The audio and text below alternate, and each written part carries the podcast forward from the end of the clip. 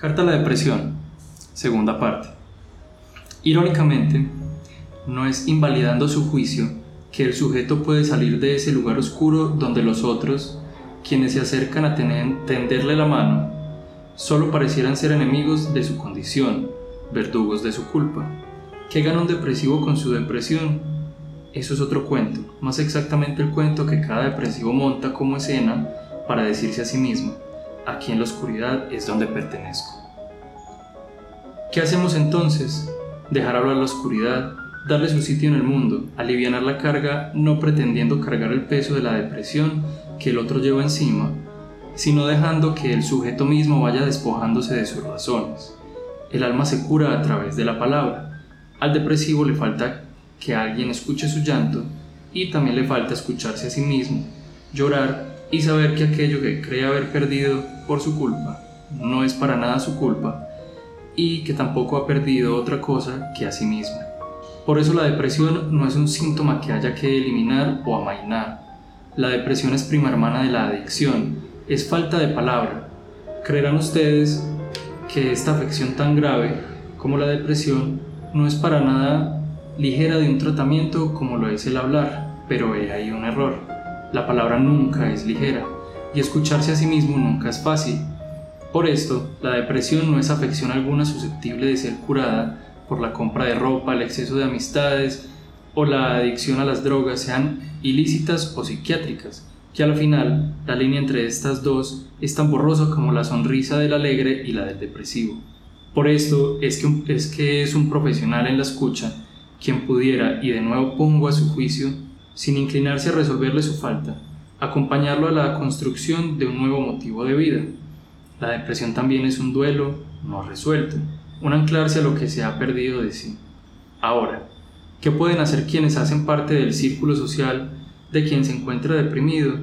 No le den soluciones, denle compañía y comprendan su silencio, a la vez que escuchen sin juzgar su tenue voz cuando algo de su sufrimiento se atreva a comunicar.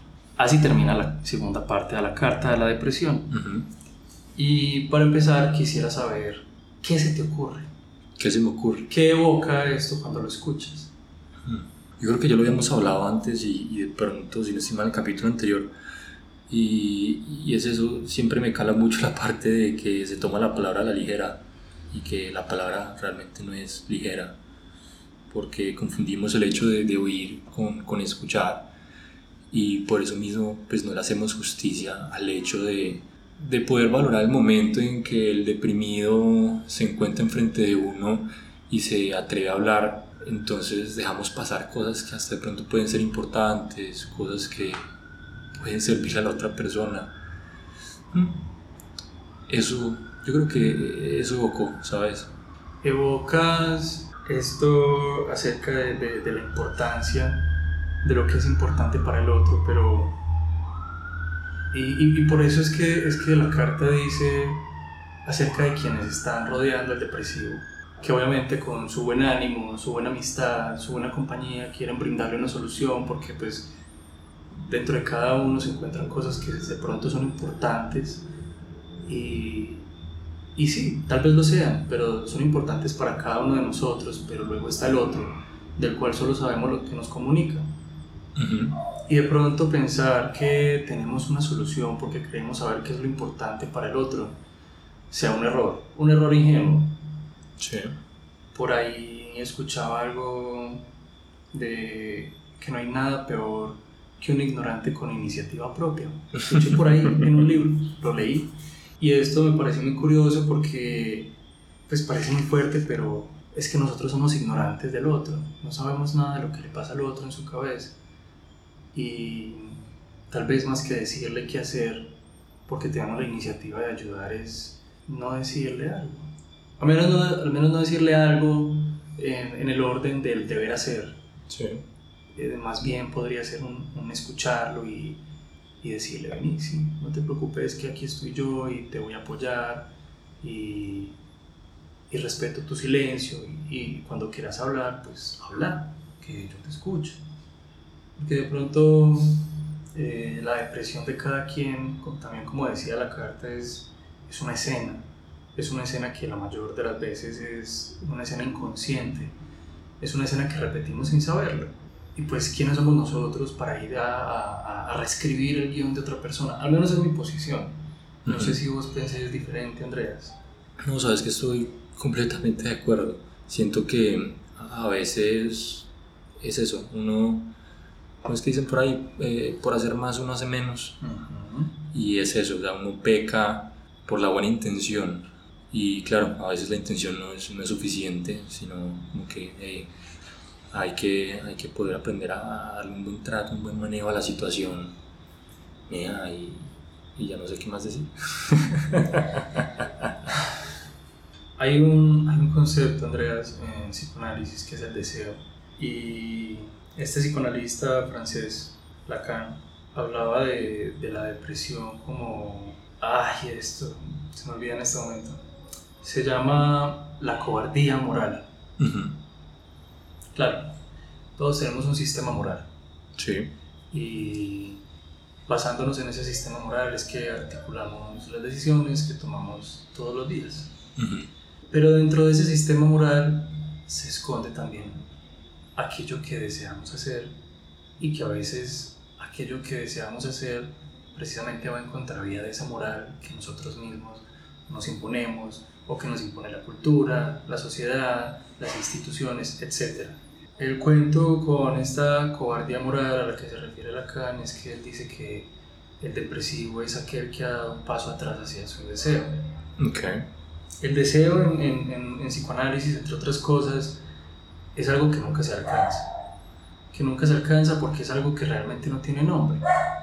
Es aquello que en algún momento de nuestra vida se nos apareció como imponente y como no logramos nombrarlo, luego desaparece a la vista y nos lo pasamos toda la vida buscando.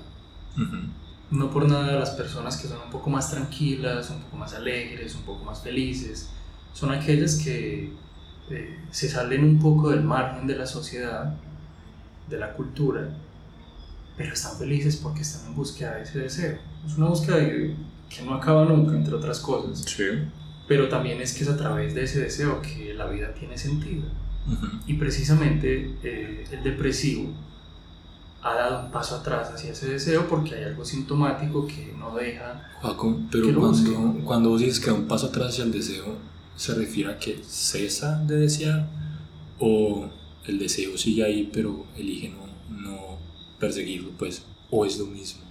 Cuando, cuando yo escucho a personas depresivas y hablan de su, de sus síntomas, de su malestar, de su queja hacia el mundo, aparece esto de es que ya la vida no tiene sentido, es que antes me alegraban estas cosas, es que antes disfrutaba de aquello, y, y entonces muchas veces escucha a las personas decirles a estos depresivos, no, es que eh, vuelve e inténtalo, se puede fallar, eh, mm, por un error no vas a dejar de hacer tus cosas, eh, la vida está llena de muchos sentidos y tal vez lo único que, en lo que sean como precisos es al decirles puedes encontrarle otro sentido a la vida y tal vez sea cierto pero la cuestión es que como el deseo es algo que nunca cesa, como el deseo es algo que siempre se está renovando, cuando se llega a ese punto de dar el paso atrás, es porque no tenemos con qué articularlo a otra cosa. Y como hablamos en la carta anterior, o en la parte de la carta anterior, algo que viene también de la melancolía, es que eso que ha perdido se le impone como, como castigo. Entonces es el por qué no pude hacer esto, es el me siento mal porque no realicé otra cosa, es, es que eh, no pude recuperar el amor de tal persona, es que por mi culpa se alejó. Y son esas personas que se las pasan metidas uno en, en la casa sin hacer nada, acostados todo el día, o dos son las que se llenan de las palabras que todo el mundo les da se alegre, no llores, la vida es buena, este optimismo que se vuelve un optimismo y un positivismo muy tóxico. Y que detrás de esa máscara lo único que esconden es una falta de palabra, que es una falta de articulación hacia algo más que verdaderamente lo mueva. Entonces por eso es el hecho de no decirle al depresivo qué hacer con su depresión, sino de dejarlo que se descargue de sus motivos para no querer estar en la vida junto al otro y que él mismo vuelva y reconstruya una vez haya tocado fondo, porque seguramente en, en una terapéutica o en un análisis el depresivo va a tocar fondo, pero va a estar acompañado, va a tener una compañía que más que decirle qué hacer, simplemente le, le, está diciendo y a veces con el silencio le dice, bueno, pues aquí estamos, juntos, no estás solo, yo te apoyo, decime qué vamos a hacer. Y es volverlo a, a poner en, en, esa cuestión de volver a hablar, una vez tocar fondo, volver a salir de allí con otras palabras. Y tal vez eso tome tiempo. Porque tal vez en, estos días lo hablaba con, con una conocida y, yo le contaba una anécdota, por ejemplo, de cuando yo era chiquito. Y le decía que, que a mí me había causado mucha curiosidad el por qué mi padre, por ejemplo, siempre que yo iba caminando por ahí con él, él no me decía como si camina a mi lado, sino que me decía ve hacia adelante. Okay. Y yo pensé mucho tiempo que era para cuidarme, que sí, ve hacia adelante, que yo te miro desde acá, y tal vez sea cierto. Pero en estos días, hablando otra vez, se me ocurrió algo que lo, como que hice la metáfora al análisis, que es una metáfora que al menos a nosotros dos en la conversación nos pareció muy bonita, y es que el analista te acompaña, pero nunca te agarra de la mano, sino que está ahí a tu lado y va dejando que vos vayas dando tus pasos hacia adelante. Y siempre te está escuchando desde tu lado, desde atrás, en la posición que vos lo tengas, pero te va a ir acompañando, dejándote caminar solo. Y de pronto, desde mi posición, eso es lo que hay que hacer con la depresión. Mostrarle que no está solo, hacerle sentir que tiene una compañía, pero permitirle que sea por sí mismo. Que entre otras cosas, el depresivo eh, se está siempre haciendo esta escena donde no hay quien pueda ayudar. Uh -huh. Pero es que, ¿quién más para ayudar a alguien que está en ese hueco, en ese abismo de la depresión, que cada uno? Claro. Y yo creo que la pregunta sería, ¿y entonces vos crees que es por medio entonces de, de como el acompañamiento que, que, uno puede ayudar a la persona que tiene depresión a que entonces encuentre la manera de llegar a esa realización como de bueno, aquí estoy, tengo que responsabilizarme de mí mismo porque yo soy la única persona que puede hacer algo por mí. Tal vez, eh, no sé, se me ocurre que cuando se dice que cada quien es el único que puede hacer algo por sí mismo, no significa que esté solo, porque pues eso sería volver a, a la misma claro, depresión. De acuerdo. Sino que eh, el depresivo, como en cualquier otro tipo de afección psicológica, hay, hay una lógica con la cual nos relacionamos frente al mundo. Y la lógica del depresivo a todas estas es la de la soledad, Uh -huh. es la de quien se encuentra solo en el mundo eh, y quien no encuentra un lugar. Precisamente por eso lo de las amistades, que estén ahí para él. Claro. Y mientras que el depresivo está en su proceso, el que está deprimido, el que no tiene ganas de hacer nada, está en su proceso de volver a surgir, esa posición va cambiando. Y la mayor de las veces el mismo depresivo, obviamente no en todas las, eh, las oportunidades, pero en muchas ocasiones, es el mismo depresivo el que se pone en la posición de soledad y, uh -huh. pues otra tarea, por ejemplo, de nosotros como psicólogos es ayudarlo a que se encuentre en otra posición, que se mueva de ahí. Uh -huh. Y una vez se mueva de ahí, de pronto podrá darse cuenta de que sí hay quien lo puede ayudar, de que sí hay quien quiere ayudarlo, de que, ah, de que hay personas que han estado ahí, pero que por alguna razón él no podía verlas. Claro. No de mala gana, claro, pues es que el, el, que diga, no, es que yo no quería verlas porque de aposta, pues. Sí, sí. Como así, putas. Sí, es que poner, poner una, o sea, suponer en el depresivo un no me da la gana y, y, estoy depresivo porque quiero, siempre hay algo que sucede que no se ha hablado y una vez empieza a hablarse, cada, cada quien va a encontrarse que, que si hay algo más por hacer. Es difícil, no es, no es así de la noche a la mañana. Y es que lo charro es que nosotros relacionamos el uno mismo con el uno solo Ajá. y los usamos intercambiadamente como si no fuera Ujú. diferente. Claro. Entonces cuando le dice a alguien como es que vos sos la única persona que puede hacer algo por sí mismo, cree que es como lo mismo que uno le dijera, eh, es que tú solo puedes hacer tal cosa. Y es eso, o sea, vos, es más, la primera condición para ser individuo es que haya alguien más al lado. Entonces, en ese orden de ideas, si uno mismo puede hacer algo por uno, eso también contiene el hecho de que uno mismo entonces tiene la intención, la voluntad para buscar al otro. Y ahí es donde está, pues yo creo que como el gran error de, de pensamiento. Es muy curioso que digas la palabra individuo, porque precisamente desde la época clásica en adelante, esa fue una, una concepción de, de- del ser humano, la de ser individuo. El, el individuo viene del no división, del ser, una molécula indivisible, eh, sin posibilidad de moverse hacia otra posición. Y de pronto es cambiar esa mirada a, a la del sujeto, de ser un hombre que es individuo, una mujer o un ser humano que es un individuo, que es uno solo y único e indivisible a ser un sujeto. El sujeto, entre otras cosas, es divisible. Y, y de pronto así funciona un poco la, la mente de nosotros. La mente de nosotros está dividida eh, en muchas ocasiones en el otro y el yo, en lo bueno, en lo malo, lo alto, lo bajo y así sucesivamente. Pero claro, hay un espectro entre, entre cada una de esas dos opciones. Claro. Mm, te lo digo porque lo del sujeto, porque el sujeto, como la palabra lo dice, es, está sujetado a algo. Y vos lo dijiste después, y es, estamos sujetados al otro, estamos sujetados a la cultura, estamos sujetados a la comunidad, y precisamente hay, ahí hay una cuestión de, de la depresión. El depresivo se, se siente excluido de esa comunidad, de esa cultura, de ese círculo de amistades o familiares, se suelta, por lo que decíamos en la primera parte, de sentirse indigno.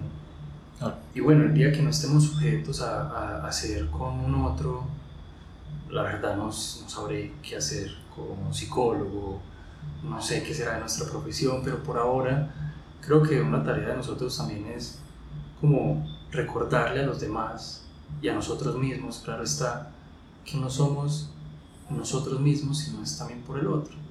Porque pues es que venimos al mundo y, y- y venimos desamparados, venimos sin palabra, venimos eh, sin un sentido de vida. Y lo primero que sucede para ser una persona en el mundo es ser deseado por otro. total. Y también eso sucede en el depresivo. También ahí, ahorita vos lo decías, y deja de desear. Más bien yo creo que es un dejarse de sentir deseado por el otro lo que lo compele a esa posición de Claro. desvalido. Sí, de acuerdo. Bueno, eh, de todas maneras, esta fue la presentación de las dos partes de la carta a la depresión. A ustedes también los queremos escuchar, queremos saber su opinión, queremos eh, que nos digan eh, acerca de unos temas que ustedes tengan curiosidad y poder conversarlos. De todas maneras, también nos pueden encontrar en, en Instagram. Mm, Les recordamos nuestro Instagram. Mi Instagram es el psicojaco. Pero, pero, ¿cómo se escribe bien? Es Bueno, es- porque en vez de espacios tiene guiones bajos. Está bien, no es seguido el psicojaco, es el guion bajo, psico guion bajo, jaco. Ah, Ahí me pueden encontrar. Y a Andreas, Andreas Moller B. Andreas Moller P, así de sencillo. Aquí estaremos, les resolvemos dudas, inquietudes, nos pueden escribir. Si tienen No, si tienen alguna posición que quieran que, que, que podamos, porque eso también la, la gracia es que sea como dialéctico. Sí, claro. Entonces, claro, que ustedes también vayan, pongan su granito de arena, nos comenten, planteen algo y aquí pues les daremos nuestra opinión. Sí, chévere. es nuestra opinión, es nuestra suposición de la vida. Total. y, y queremos escuchar la suya porque de esto se trata, de poder asentar un poquito lo que es la psicología a- al mundo de todos.